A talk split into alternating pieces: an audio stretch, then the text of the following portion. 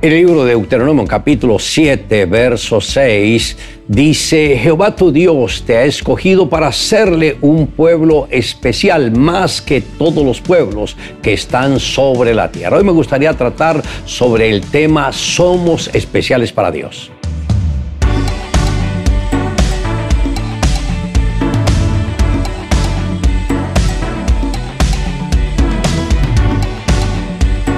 Nuestra vida es como la tierra de Canaán. Cuando Josué tomó posesión de ella, debía erradicar a todas las naciones establecidas allí y no pactar con ninguna de ellas. De manera similar, nuestra vida era antes dominada por deseos impuros que se habían levantado y rebelado contra Dios. Al igual que los cananeos, los filisteos y todos aquellos pueblos que el Señor tuvo que entregar al pueblo de Israel para que los derrotaran. Y nosotros prácticamente éramos como ellos. Pero al aceptar a Jesús como Salvador personal, empezó la etapa de conquista en nuestra vida. Josué no debía aliarse con ningún morador de Canaán, sino destruirlos a todos, no perdonar hombres, ni mujeres, ni niños, y ni siquiera a los de pecho. Esto significa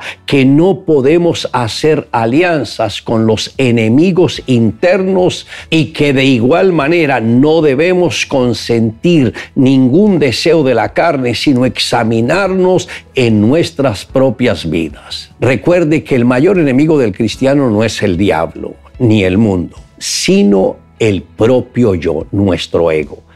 Nadie te puede separar del Señor sino tú mismo. Por eso cuando aceptamos a Jesús, esta es una aceptación que lo hacemos en nuestra voluntad.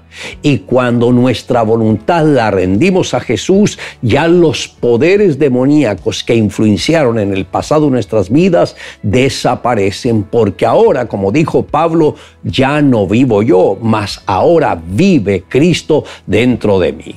El libro de jueces enseña que el pueblo de Israel no erradicó a los moradores de Canaán, los subyugó, haciendo que los cananeos le pagaran tributo a los judíos. Dios tuvo que enviar su ángel con una reprensión muy fuerte diciendo que él les había prometido que no invalidaría jamás su pacto con ellos si no hacían alianzas con los moradores de Canaán, cuyos altares deberían derribar. Ellos no atendieron a la voz de Dios y por eso el Señor dijo, por tanto yo también os digo, no los echaré fuera de delante de vosotros, sino que serán azotes para vuestros costados y sus dioses serán tropezadero. Esto está en jueces capítulo 2, verso 1. El pueblo pensó que subyugar al enemigo sería suficiente,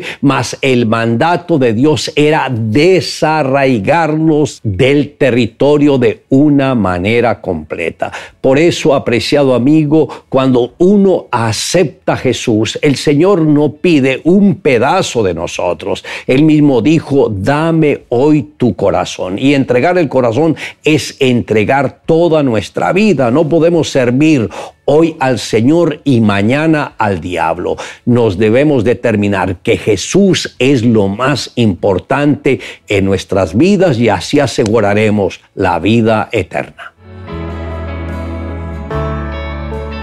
Ocho meses después que el pastor César conoció al Señor Jesucristo, llegó una pequeña iglesia donde se congregaba y comenzó a orar a las cinco y media de la mañana. No supo cuánto tiempo permaneció orando. Al terminar se levantó viendo todo muy oscuro. Experimentó una extraña sensación y al mirar hacia abajo no vio el piso. Vio un abismo que se había abierto bajo sus pies.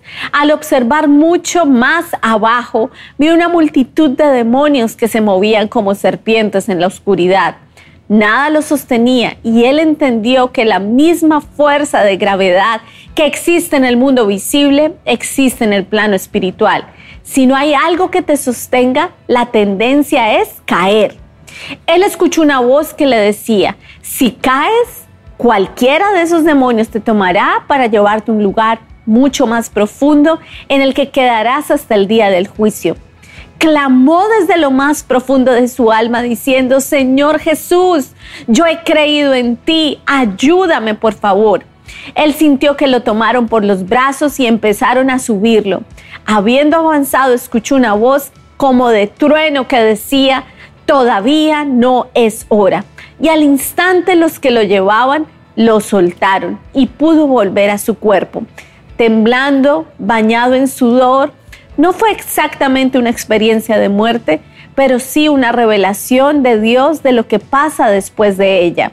Aquella experiencia ayudó al pastor César para poder soportar las pruebas con la muerte que luego él tuvo que enfrentar.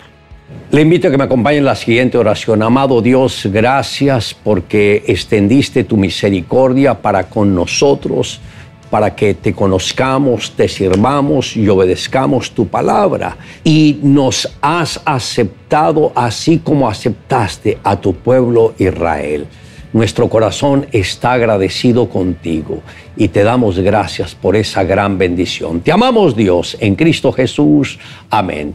Declare juntamente conmigo, Jehová nuestro Dios nos ha escogido para ser un pueblo especial más que todos los pueblos que están sobre la tierra.